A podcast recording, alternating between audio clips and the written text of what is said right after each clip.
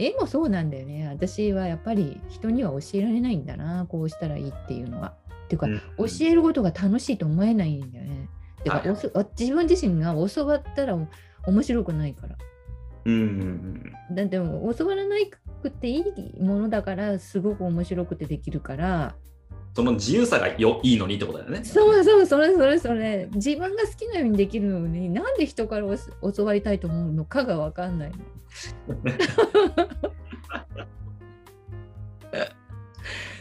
そう、だから捉え方が違うんだよね。うん僕ね、それで言うとね、僕料、料理がそれなんだよ。あの、うん料理ってほとんどの人って人のために作りたいと思うんだよね。うん。要するに作る人がだからだからよく話を聞くのはなんで料理しないのって聞くといやつ作っても食べてくれる人いないしなって言うんだよね。でも僕は全然違うんだよ。僕うん。は誰に誰も食べてくれなくてもいいんだよ。僕が食べたいんだよ。うん。僕が食べたいから僕のために作れるんだよ僕は、うんうん。結構本気で作れるし自分のためにね。うんそうそういう感じだよね。感覚の違いってうん。うん。私人のためになんか作らないと自分のためだけに作ってるから。人にねあ人にはおせっかいだろうなと思って。だ絶対自分が美味しい食べたいものって人はあんまり食べたくないと思うはずだしとか思っちゃだってカーラさん絵もそうでしょ？自分のために描いてるでしょ、う 自分が楽しいから作るの。でしょ？楽しいから描いてるってのもあるし自分で自分ができたものを自分で眺めてていいなと思うでしょ,、あそうそうそうそうそう。でしょ？だからそれでいいんだよねなんか。そういうもでもそうじゃない人がどうやったら絵うまくなりますかって聞いてくるんだよ。そうなんだね。そういうこと。僕も文文文章もそうなんだよな。僕自分で書いた文章を自分で読むの好きだから。うん。よくあよく書けたなと思ったやつは何回も読んだりするんだけどなんかやっぱり文章あんまりうまくならない人っていうのはやっぱり自分で読んで面白くないものを出してくるんだよね。うん自分でそれ読んでニヤニヤすんのかなとかそれ読んでやったこんなこんなのこれぐらい書けたって思ったのを出してくるのかなと思うんだけどそうじゃないのを出してくるんだよね。でこれいいですか？みたいな感じになるからそうじゃないんだなって思ったりすることはあるけどね。それはでも感覚の違いだからしょうがないんだって。かだからあれだよ、アーティストの資質としてすごく重要なのはそこなんだよ、その要するに自己満足を追求できるかっていうところがあるんだよ。あそうだよね。あなんか多くの人は自己満足はなんかすごくいあのやっちゃいけないことだと思ってるのねなんか。なんかそれだけで終わっちゃうもんだと思ってるんだから。自己満足だけで終わっちゃうもんだと思あってる、自己満足に対してすごくねやましい気持ちになってる人が多いね。うんうん。うん。それはね、多分ね、やましいっていうかね、多分ね、その、人に認められることが価値だっていうのを教えられすぎてるんだよね。あそうそれそれそれ。うん、で、どっかでそれを期待して自己満足なものを作るからダメなんだよね。ねえそうか。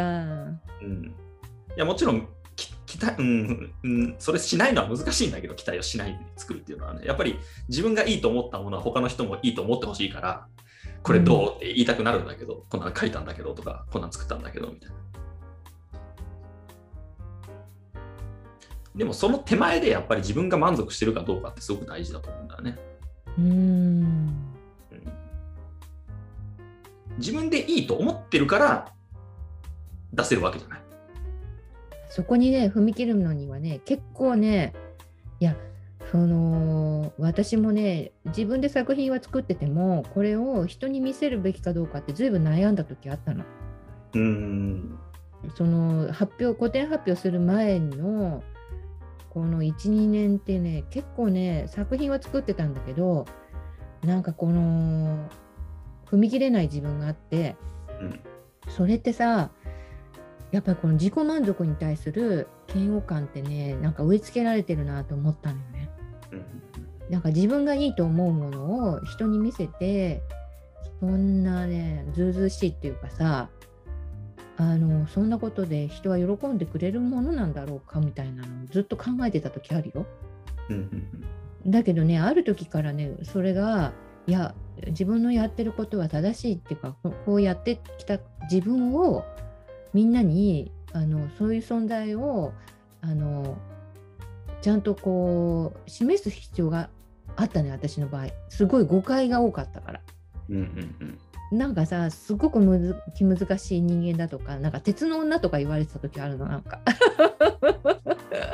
鉄の女でさもうなんかさあのどこに行っても動じないみたいな感じでずうずうしい女ででもそんなことなくてすごい繊細にいろいろ感じてるはずなんだけどだからその繊細さというかさこういうことをやっていますっていうのを示す必要があるなと思ったのが最初のきっかけなのよなんか発表するって。自己自己の自分っていうものがどういう人間であるかをみんなに認めてもらう認めてもらうっていうのは評価じゃなくてちゃんとその知ってもらうっていうの？あの誤解なく、うん。うん、そそこからでももうあそんなに人はその誤解してないっていうかだんだんこうそれが私ってなっていったからあの自然に私を誤解する人がそのことによって消えてっちゃったんだけどね目の前から。うんうんすごい理解する人ばっかりに出会っていくんだけどその後だそこ自分が変わったんだよねだから自分がこんな自分を出して出すに値するんだろうかっていうところでと踏みとどまってるとやっぱりね自分を理解してくれない人ばっかりの中にさいつまでもそういう社会にいるんだよねそういう人って。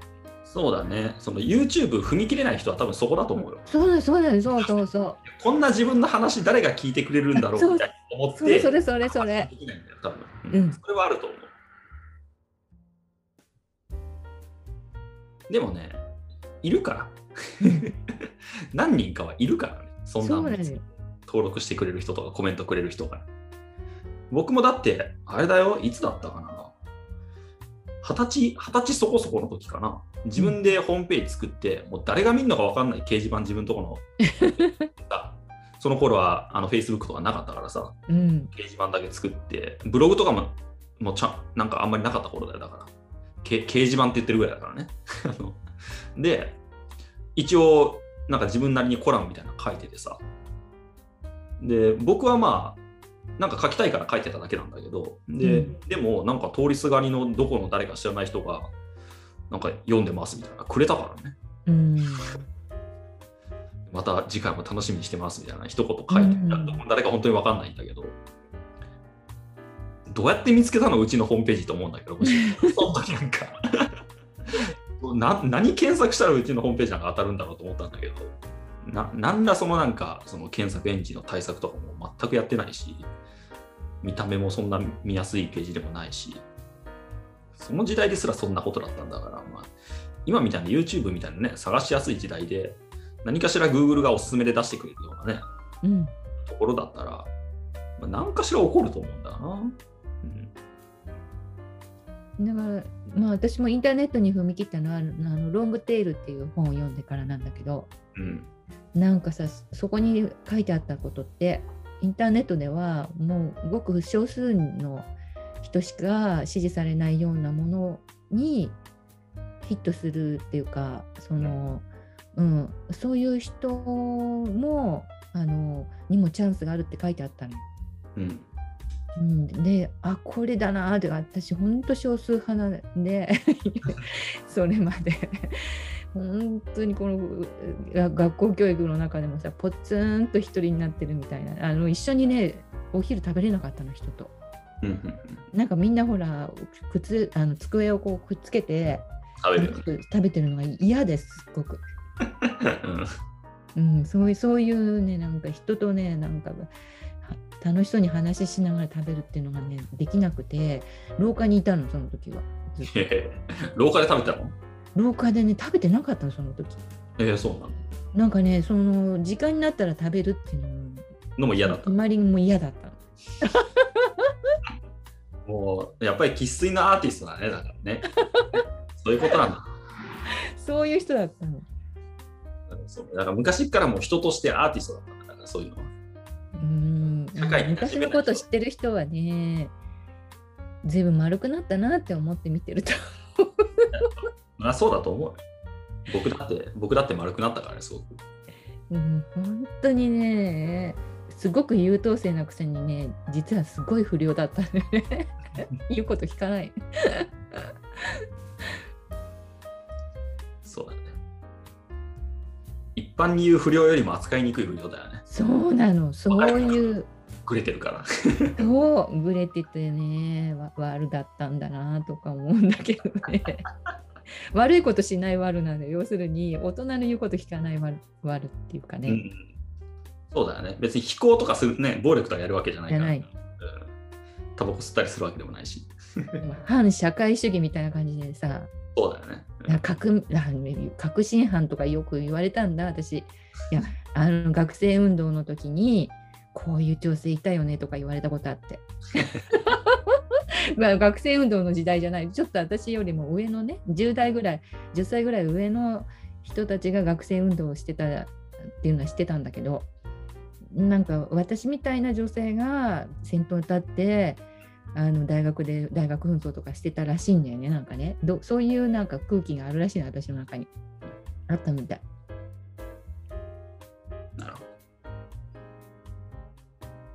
あそうなんだろうね。まあそんな人生歩んでる人はなかなかいないから。うんだからねなななんとか社会的になろうと思えば思うほどなんかさそういう職業ついてもそういう人のね集まるとこに行ってもなんかさ違和感があって病気になっちゃうのねそこにいると 私がそうそうそう。あだから昔は無理してたもんね、いろいろね。すごい無理して普通にしろしようと思ってた時期もあるんだけど。でもやっぱりね海外に行くとねほっとするのねすっごく、うん。あやっぱ違う。なんかちあ前世はドイツ人だったのかなとかユダヤ人だったのかなとか思った時もあるんだけどさ。合ってんじゃない？だからな日本が合わないんだよ、単純にね。合わなかったのすっごく、川田さん、うん。そういう人っていると思うよ。特に主張が強い人、割と主張が強めの人ってのは日本合わないからね。要するに、日本っていうのは黙ってんのがいい文化だから、うん美徳な文化だからね。うんなんかあっても騒ぎ立てないとかさ、うんそういうのが美徳とされてるから、言うべきことを言うって言って、えね、お前空気読めよって思われて終わりだからね。うんでは。でもそれがまあ、一つの美徳、いいとこでもあるから、日本の。まあね。まあだから随分丸くなったんだよ。だからそういう社会もあっていいと思うし日本の文化も素晴らしいしとか、まあ、海外に行ったからあ改めて日本の文化ってか変わってるからいいんだなとか思ったりしたんだけど。うん。だからやっぱりえーある意味でもその外から見てがなんか外国人の目でこう日本の文化の良さを見てるみたいなとこがあって、うん。ちょっとだやっぱり日本人らしさがないっていうことが損してる部分もあるかもしれないんだけど、うん。うん、でそれで分かり合えないというか共感できるものになってないかなという部分もあるね。うん。うん。もう少し日本人っぽかったら日本人寄りだったらもっとやってることがこうみんなに共感されることに喜びを感じたりそういう作風になってたかもしれない。商業アートの方に行ったかもしれないね。だからね。うん。うん。うん。うん。ある程度寄せていったかもしれないよね。うん。タレントになってたかもしれないし。変な反骨精神があるからそういうので全然ダメなんだな。だから。うんうん